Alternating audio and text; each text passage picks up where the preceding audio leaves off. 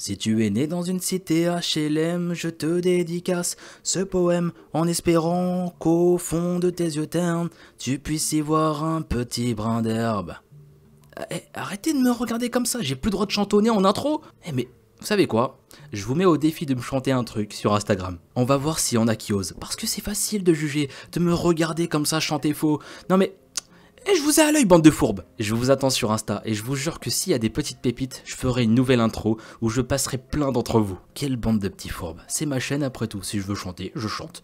Si tu es né dans une cité HLM, je te dédicace ce poème en espérant qu'au fond de tes yeux ternes, tu puisses y voir un petit brin d'herbe.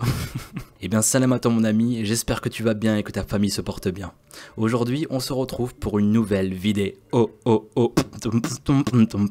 Bon, j'arrête mes conneries parce que là je fais n'importe quoi. C'est intro. C'est intro. C'est du n'importe quoi. Et ne me jugez pas. Je sais pas, aujourd'hui j'avais envie de chanter un petit peu. J'avais envie de vous apporter un petit peu de joie. Enfin bref, tout ce que je vais gagner, c'est que vous allez finir par me détester et me prendre pour info. Donc on va arrêter et se concentrer sur cette histoire. En plus, comme vous devez le deviner, ce qu'on va voir aujourd'hui est très sombre pour pas changer. Donc après cette petite introduction, ce que je vous propose, c'est de vous poser tranquillement et de vous laisser emporter par ma voix.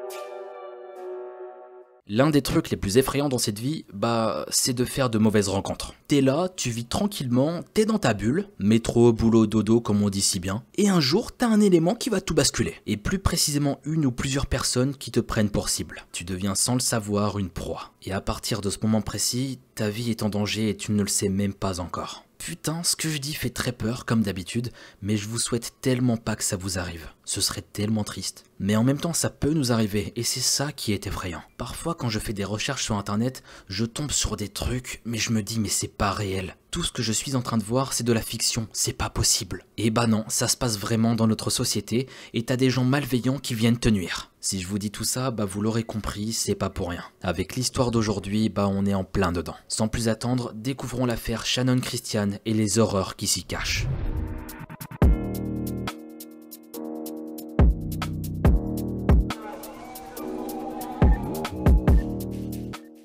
Avant de commencer, je tenais à vous dire que certains détails sont extrêmement sordides, donc accrochez-vous bien. Je préfère prévenir que toutes les âmes sensibles puissent s'abstenir.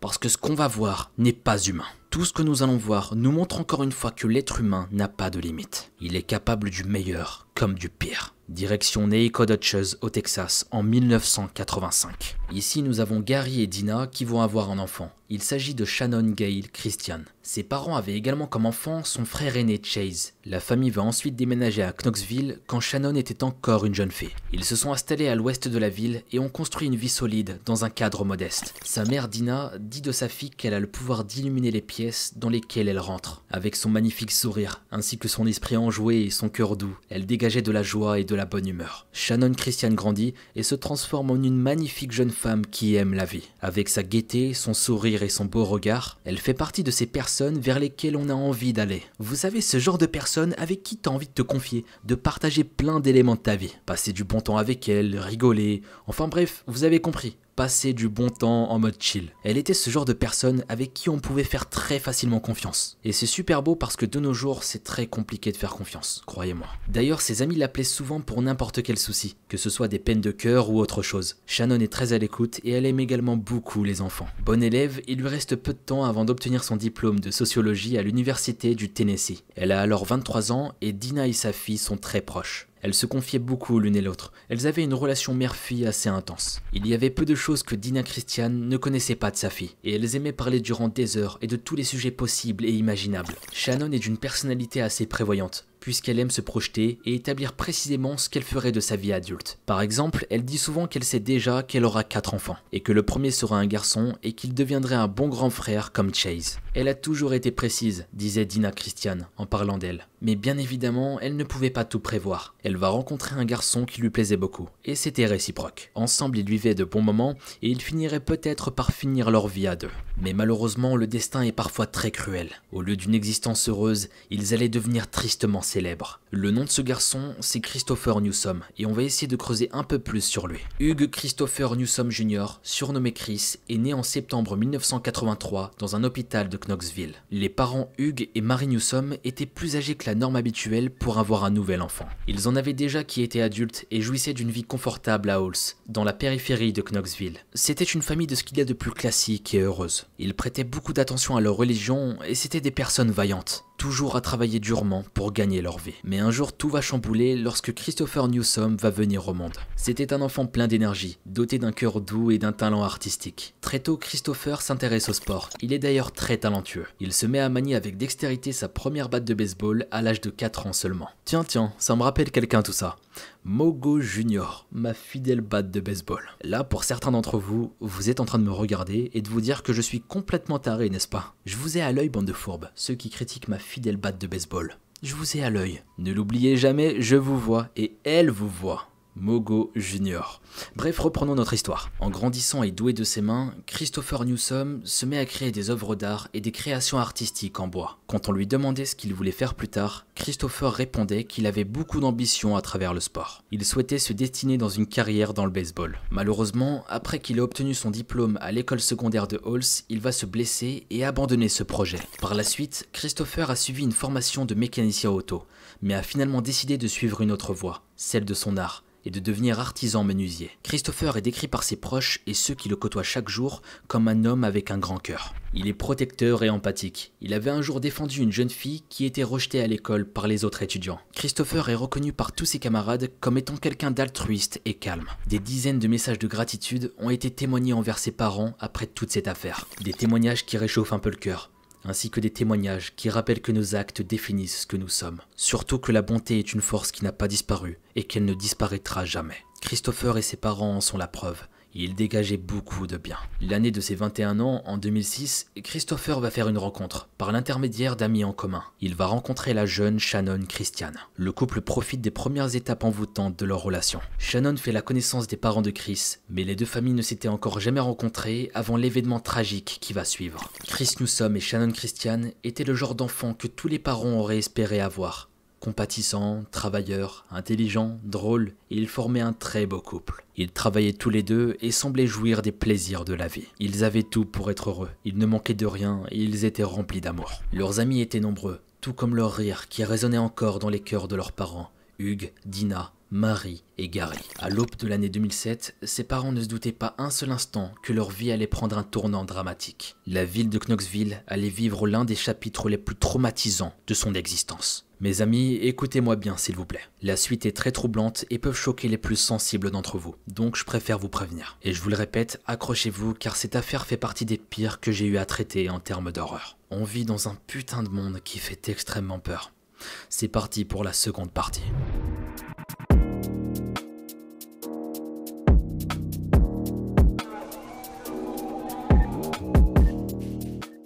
Le 6 janvier 2007 au soir, Chris et Shannon vont manger en tête-à-tête dans un petit restaurant local. Le dîner se passe bien et les deux amoureux apprécient de passer du temps ensemble. Pour la suite de la soirée, le couple envisageait de rejoindre des amis pour fêter un anniversaire, puis regarder un film dans l'appartement d'un ami commun plus tard dans la nuit. Chris et Shannon partent du restaurant et se trouvent peu après dans le parking d'un complexe d'appartements dans un quartier sûr du nord-est de Knoxville. Ils étaient quasiment prêts à aller à leur soirée. À ce moment précis, selon l'enquête, il est entre 21h et 23h. En seulement quelques instants, le destin de Shannon et Chris va basculer à tout jamais. Trois individus qui rôdaient dans la ville croisent leur chemin. C'étaient trois individus très mal intentionnés et décidés à déverser leur haine sur des inconnus. On ne sait pas d'où ils venaient et quel était le véritable mobile de leur intention. Ils étaient comme envoyés par le diable lui-même et vous allez comprendre pourquoi. Ils vont attaquer le couple et les kidnapper en se servant de la voiture de Shannon. Ils vont ensuite les mener dans la maison d'un complice à quelques minutes d'ici. Dans cette maison de location, cette nuit,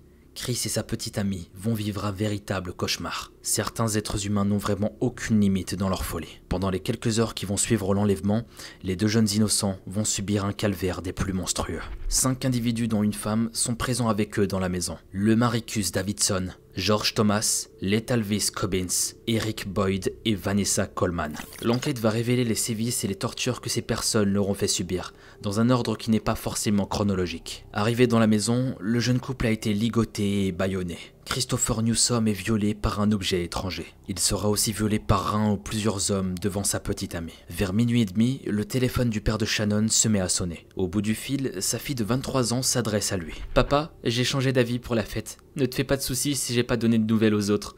Je préfère passer la nuit ailleurs, mais je serai de retour vers 2h ou 3h du matin. Shannon lui fait comprendre que tout va bien. À ce moment précis, on l'imagine sous la menace de ses ravisseurs. Ensuite, ces cinq monstres vont attraper Chris et le monter dans une voiture. Ils ont conduit quelques minutes puis se sont arrêtés. Ils lui ont retiré ses chaussures et l'ont obligé à marcher pieds nus jusqu'au rail de chemin de fer. Là, ils vont lui mettre une chaussette dans la bouche pour qu'il ne puisse plus parler. Ils vont aussi le recouvrir de vêtements et cacher son visage. Puis alors qu'il était de dos, ils vont lui tirer dessus à plusieurs reprises, dans la nuque et dans le dos, avant de l'incendier. Le feu détruit beaucoup de pièces à conviction, notamment l'ADN qui aurait pu être identifié sur le corps des vêtements de Chris. À 7h45 du matin, un homme va remarquer de la fumée qui se dégageait de la voie ferrée. En revenant à la maison de Lemaricus Davidson, les assassins n'en avaient malheureusement pas terminé. Shannon Christian se retrouve désormais seule avec ses cinq agresseurs. À un moment, elle attrape le bras de Lemaricus Davidson. Leurs regards se croisent et elle lui demande si elle va mourir. Elle lui dit qu'elle ne veut pas mourir. Et Davidson lui dit que tout va bien se passer, ne t'inquiète pas. Il lui dit qu'il fera en sorte qu'elle puisse partir, et il le jure sur la vie de sa petite fille. À en croire ses paroles, il n'avait pas l'air de se douter que ses complices en avaient décidé autrement. Durant les longues heures qui ont suivi,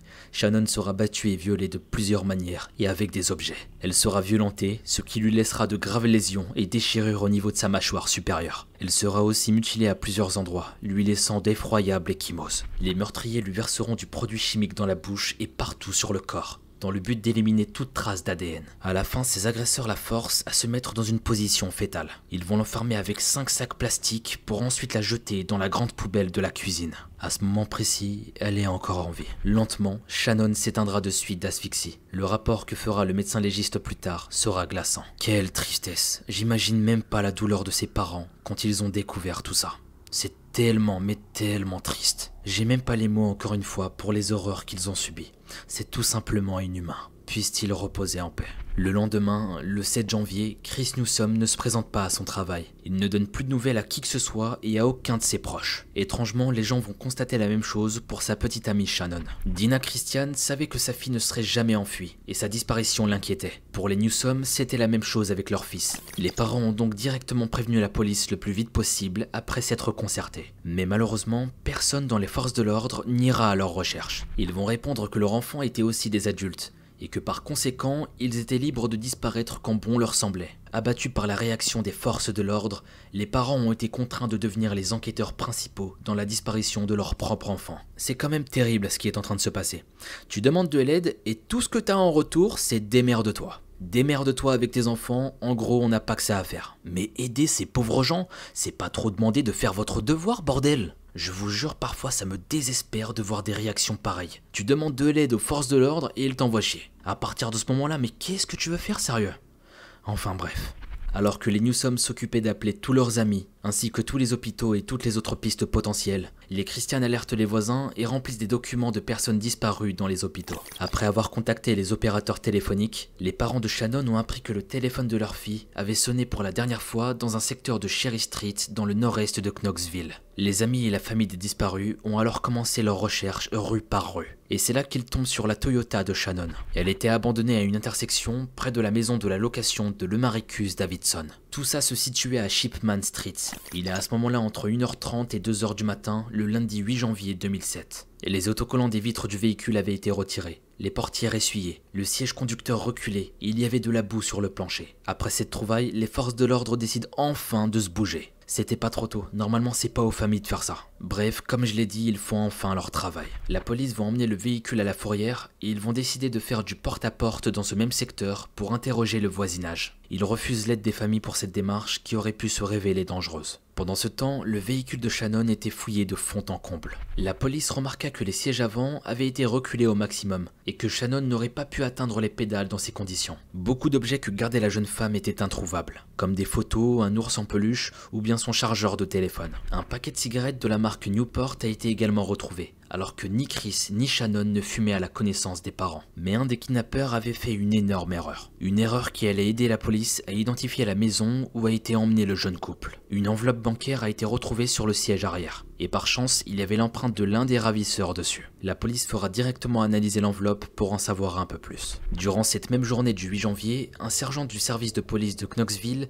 un enquêteur et un aumônier se présentent dans le seuil de la maison des Newsom. L'ambiance est extrêmement pesante et l'un des hommes frappe à la porte. Les parents de Chris ouvrent et sont étonnés de voir la police arriver. Là, on leur annonça que le corps de leur fils avait été retrouvé. Après l'appel d'un employé des chemins de fer qui était tombé sur le corps calciné et ligoté de Chris Newsom. Je me suis effondré a déclaré Marie Newsom. La perte d'un enfant, qui plus est dans ces conditions, est une expérience si traumatisante et terrible qu'il n'existe aucun mot pour décrire à quel point elle est douloureuse. C'est juste inimaginable tout ça, et je le souhaite sincèrement, mais sincèrement à personne. Après, on s'étonne pourquoi je suis vulgaire avec les meurtriers. Comment tu comment tu veux pas être vulgaire sérieusement? Je sais même plus quoi dire quoi. Bande de merde. Bref.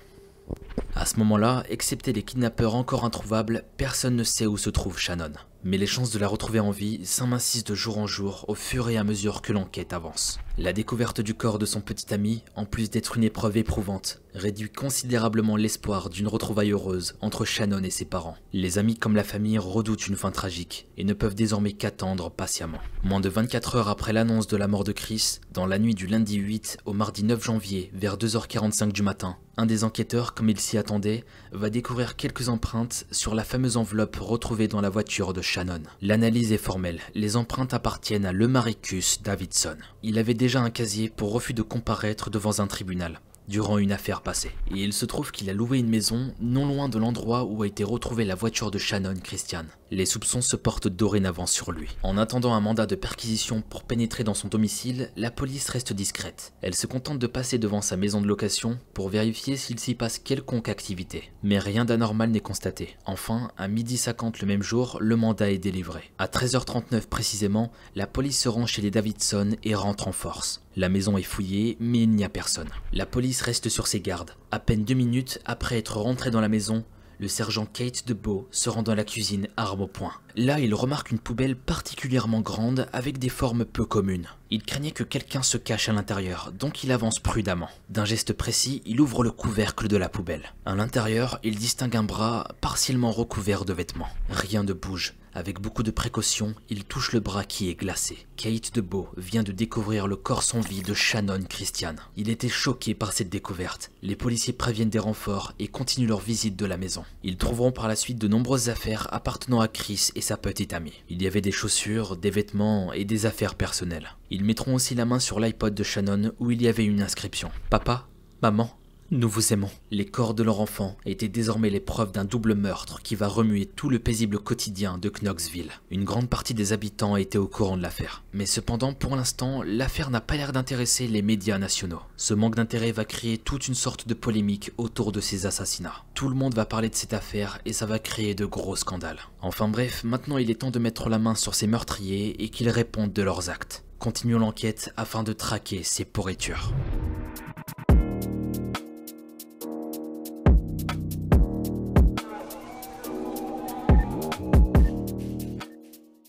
Le Maricus Davidson est un homme afro-américain âgé de seulement 25 ans au moment de cette histoire. Il venait de passer 5 ans derrière les barreaux pour un carjacking et un vol aggravé. Ce jeune homme habitait depuis quelques mois dans cette maison de location de la rue Shipman à Knoxville. De façon quasi quotidienne, Davidson fumait de l'herbe et prenait de la cocaïne. Pour payer la location et les meubles de la maison qu'il occupait, il vendait de la drogue à quelques clients réguliers. Quasiment toutes les semaines, il donnait une centaine de dollars à une certaine Madame Freeman. Le dimanche 7 janvier 2007, à l'aide de ses il venait de commettre l'irréparable. Il ne le savait pas encore, mais la police serait d'ici quelques heures sur sa piste. Ils allaient avoir un mandat pour pénétrer dans sa maison. À ce moment précis, le Maricus va mettre toutes les affaires de Shannon Christian dans un sac poubelle, puis il va appeler sa petite amie, Daphné. Lorsqu'elle arrive sur place, le visage de Le Maricus semble préoccupé. Et encore plus étrange, il refuse l'accès à la maison, prétextant que son frère a gardé les clés sur lui. Très rapidement, il lui donne le sac. Puis le couple prend la route pour se rendre dans l'appartement d'une amie commune, à 10 minutes du lieu du drame. À ce moment-là, Daphné n'était pas au courant du massacre qui venait de se produire à Shipman Street. Elle ne savait pas que les vêtements qu'elle avait récupérés appartenaient en partie à une jeune fille de 23 ans morte, qui a été mutilée et enfermée dans la poubelle de la cuisine de son petit ami. Ce même dimanche, depuis très tôt le matin, cette Madame Freeman essayait de contacter Davidson. Elle était en train de le spammer d'appels téléphoniques à répétition, mais Davidson ne répondait pas. Le lundi au petit matin, Madame Freeman a donc pris l'initiative de se rendre physiquement sur place, à Shipman Street, pour réclamer son dû. Mais une fois là-bas, elle se rend compte que la maison est close. Les volets sont fermés et personne ne répond lorsqu'elle frappe. Pourtant, Davidson est généralement régulier, et s'il lui arrive une quelconque mésaventure, il donne au moins des explications. Mais il y a encore plus étrange, la police quadrille le secteur avec des lampes torches. Madame Freeman sent que quelque chose de bizarre se trame et elle décide de quitter Shipman Street. Pendant ce temps, le Maricus Davidson et sa petite amie Daphné passent deux nuits ensemble. Le dimanche soir et le lundi soir, alors que la police est sur le point de tout découvrir. Le mardi 9 janvier dans l'après-midi, le Maricus et Daphné sont encore au lit lorsque le téléphone de la jeune fille se met à sonner. Daphné décroche et à l'autre bout du fil, c'est sa mère. Daphné? Daphné, es-tu au courant? Le cadavre d'une fille a été retrouvé dans la maison de Monsieur Davidson. Daphné ouvre les yeux et dévisage son petit ami. Davidson lui relance un regard à la fois alarmé et à la fois très sombre. Il se met à bafouiller. Daphné, je n'ai rien à voir avec ça, je te le jure. Je te, le jure sur la vie de ma famille, de mon frère. Daphné se relève et s'écarte de lui. Elle prend son blouson et elle va le fouiller. Là, elle tombe sur les clés de son appartement et un revolver de calibre 22. Daphné le regarde dans les yeux et elle semble se poser plein de questions. Elle commence à analyser ses vêtements. Le Maricus, je t'ai jamais vu avec ces chaussures. Tu les as eu où? Elles ont l'air trop petites pour toi. Je les ai achetées, c'est bon. Je veux que tu quittes cette maison tout de suite. Que tu quittes cette maison tout de suite, s'il te plaît. Le Maricus Davidson venait de se rendre compte qu'il était tout simplement dans la merde. Il va supplier sa petite amie d'attendre que la nuit tombe pour s'en aller ce qu'elle va accepter. Le soir même, Daphné l'emmena dans sa voiture et le déposa dans une petite maison au 1800 Reynolds Street. Le Maricus entre dans la maison par effraction et s'y cache. Malheureusement pour lui et heureusement pour toutes les familles des victimes, la police est partout à Knoxville. Manque de chance, le jeudi 11 janvier dans l'après-midi, la police va mettre la main sur le fugitif. C'en était fini de la cavale de Le Maricus Davidson. Le même jour, ses complices ont été également interpellés. Il s'était caché chez des amis à 3 heures de route de Knoxville et suivez les informations de leurs crimes sur internet, en espérant que tout ça finisse par être oublié. Si seulement c'était aussi simple après tout ce que vous avez fait, vous avez vraiment cru échapper à la justice? Des ordures pareilles qui ont commis des actes inhumains méritent une lourde peine, c'est la moindre des choses. Je vous rappelle qu'ils ont commis des actes impardonnables, torture, meurtre, séquestration, et j'en passe. Perso, je vous aurais traqué jusqu'à la fin de ma vie pour vous retrouver.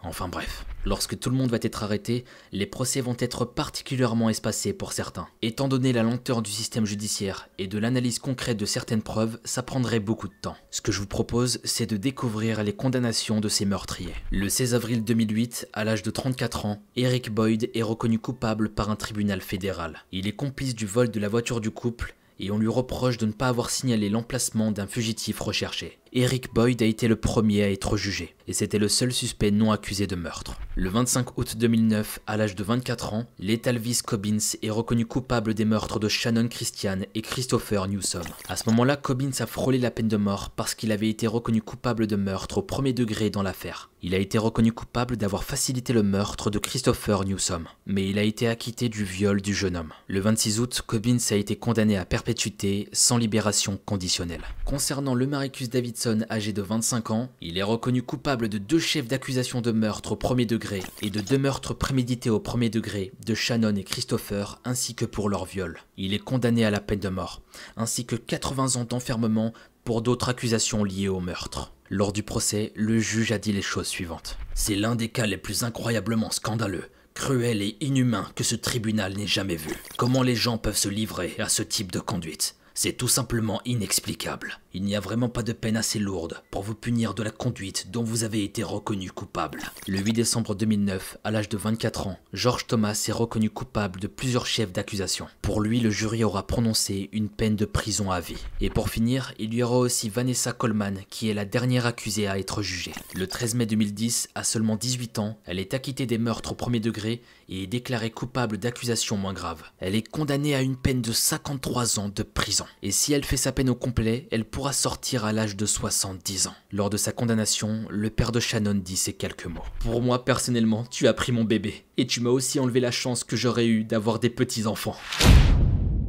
Ainsi se termine cette histoire sur le couple Shannon et Christopher Newsom. Cette affaire a fait énormément parler d'elle, et il y a eu beaucoup de polémiques comme quoi les crimes sont à caractère raciste. Mais rien dans l'affaire ne peut le prouver. Beaucoup de gens ont manifesté dans ce sens car ils étaient choqués de l'horreur de ces crimes. Mais de là à dire que c'était pour le motif racisme, ça n'avait pas du tout de sens. La police, les procureurs et la famille des victimes ont tous déclaré qu'ils pensaient que Chris et Shannon n'étaient pas victimes d'un crime dit racial. Donc cette polémique est vite tombée à l'eau. Enfin bref, comme je vous ai prévenu, cette affaire est juste horrible et j'ai beaucoup de peine pour la famille des victimes. Aujourd'hui les parents sont encore très affectés par ce qu'il vient de leur arriver, ça se comprend totalement. À mon avis, ils le seront probablement toute leur vie malheureusement. Personne ne mérite de vivre ça. T'en garde des séquelles à vie et c'est juste traumatisant. C'était l'affaire de Shannon Christian et Christopher Newsom. Merci à vous d'avoir regardé cette vidéo et d'être encore et toujours de plus en plus nombreux sur la chaîne. Merci mille fois. Je vous promets, ça me rend heureux, bande de fourbes. Vous êtes toujours de plus en plus nombreux à suivre mon travail,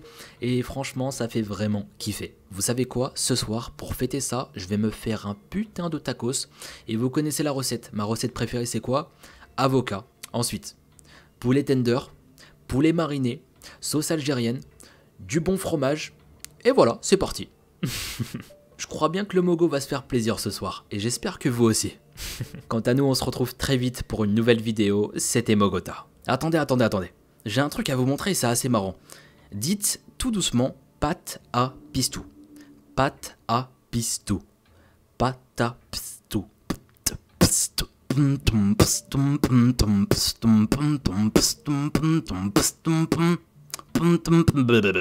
Bref, cette vidéo est terminée.